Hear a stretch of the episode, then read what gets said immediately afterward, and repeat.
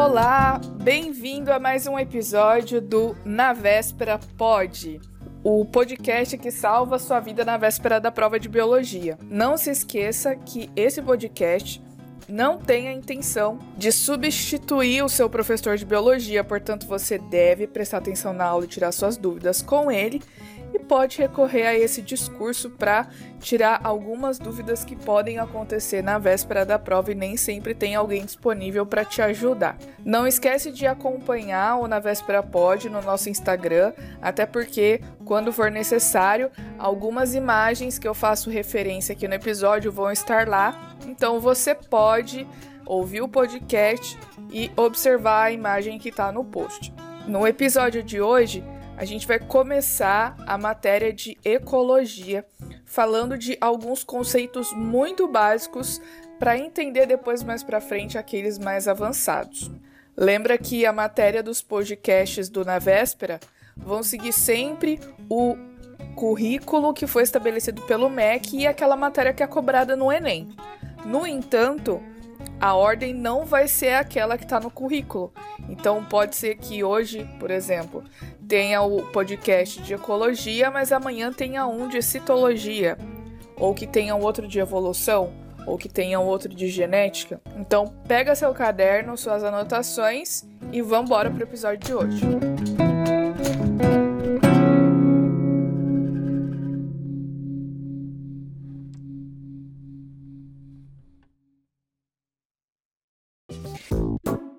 Antes da gente começar a falar sobre cadeia alimentar, teia alimentar, é, relações ecológicas, etc., a gente precisa definir alguns termos e esse podcast ele vai servir para isso, tá bom?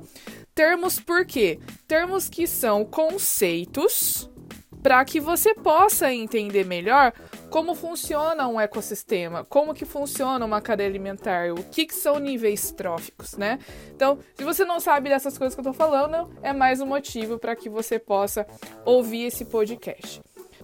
O primeiro termo que a gente vai começar é, a explicar é o termo de habitat. Habitat é confundido muitas vezes com o termo nicho ecológico, mas vamos diferenciar os dois então. Habitat é o lugar que o ser vivo mora no ecossistema, né? Onde que ele mora? Ah, ele vi, onde que ele vive? Ele vive na água. Ele vive na terra. Ele é do Pantanal. Ele é uh, da floresta amazônica é o lugar físico onde a gente consegue encontrar esses seres vivos. Já o nicho ecológico é diferente porque nicho ecológico tem a ver com o papel que esse ser vivo desempenha no ecossistema. Se eu falo do leão, por exemplo, qual que é o nicho ecológico do leão?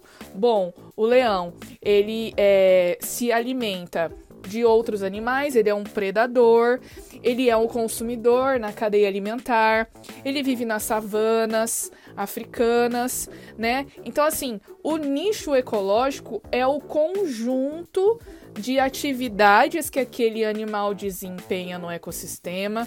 E aí, às vezes, vem uma questão de prova dizendo: ah, o leão ele vive nas savanas africanas, ele tem hábitos noturnos, ele. ou diurnos, não sei, eu tô aqui viajando, tá?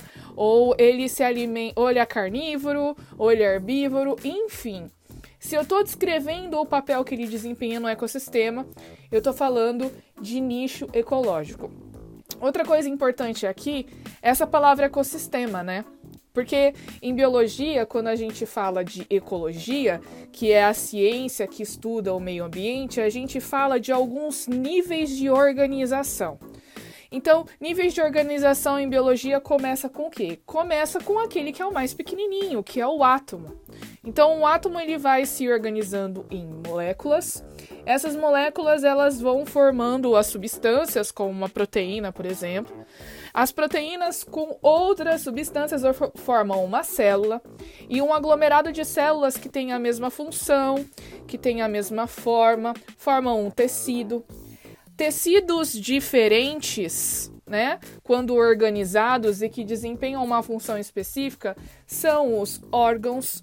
Quando eu tenho vários órgãos que são responsáveis por uma função, como por exemplo, estômago, intestino, pâncreas, fígado, que tem a ver com a função digestiva, eu tenho um sistema de órgãos, o sistema digestório, por exemplo. E aí, quando eu tenho vários sistemas de órgãos que trabalham para um objetivo em comum, eu tenho um organismo. Então, nós, por exemplo, a gente tem o sistema respiratório, digestório, circulatório, todos eles trabalham para que o organismo possa viver de forma equilibrada. Quando eu tenho, e já falando, já introduzindo novos conceitos aqui para falar do ecossistema, quando eu tenho vários organismos, vários indivíduos que vivem numa certa região. Esses indivíduos eles são iguais, eles se comportam da mesma maneira, né? Eles são da mesma espécie. Eu tenho uma população. Então, por exemplo, eu posso ter no jardim da minha casa uma população de formigas que são indivíduos da mesma espécie que vivem no mesmo lugar. Eu posso ter também no mesmo jardim da minha casa uma população de grilos, eu posso ter uma população de minhocas que vive na Terra. Então, uma população é o um conjunto de indivíduos da mesma espécie que vive no mesmo local. Só que, num ambiente, eu não tenho só uma população de uma espécie. Como eu disse anteriormente, no jardim de casa eu tenho uma, uma população de formiga, eu tenho uma população de minhocas, de grilos e de, enfim. Esse conjunto de populações de animais diferentes vai formar uma comunidade tá? Que é um conjunto de populações de espécies que são diferentes, mas que vivem no mesmo local, como eu dei o exemplo aqui do, do quintal da minha casa. E aí, quando eu tenho várias comunidades, eu tenho então um ecossistema. Só que essas comunidades elas vão interagir com fatores bióticos, ou seja, os seres vivos, né? E os fatores abióticos. Lembra que esse A em latim ele quer dizer não. Então, fatores abióticos têm a ver com aquilo que não é ser vivo. É o que? É a água, é o vento, é a temperatura, é a quantidade de alimento, né? no caso, aqueles que não são seres vivos. Então, o ecossistema nada mais é do que uma comunidade, que são seres vivos de populações diferentes, interagindo com os fatores abióticos, que é a água, a temperatura, o solo, o vento, é, enfim, todos os fatores abióticos de um é, de um ambiente, de um ecossistema. E aí, quando eu tenho vários ecossistemas diferentes, eu tenho a biosfera, que nada mais é do que o meu planeta. Então, na biosfera, eu tenho um ecossistema da floresta amazônica, eu tenho um ecossistema do Pantanal, das savanas africanas, eu tenho um ecossistema de deserto, eu tenho um ecossistema da caatinga, eu tenho um ecossistema das, das taigas. Então, é esses conceitos, eles são extremamente importantes para que a gente estude, então, a partir de, de agora, as cadeias alimentares, o fluxo de energia no ecossistema, é, teias alimentares, como que esses fatores bióticos, que são os seres vivos, interagem com os fatores abióticos e como nós, seres humanos, somos responsáveis por interferir nesse equilíbrio do ecossistema.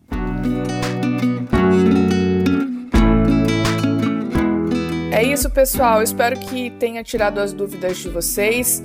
A gente interage pelo Instagram. Não esquece, segue a gente lá no Na Véspera Pod. Dê sua sugestão de aula, suas dúvidas, questionamentos. E a gente se encontra no próximo episódio. Até lá!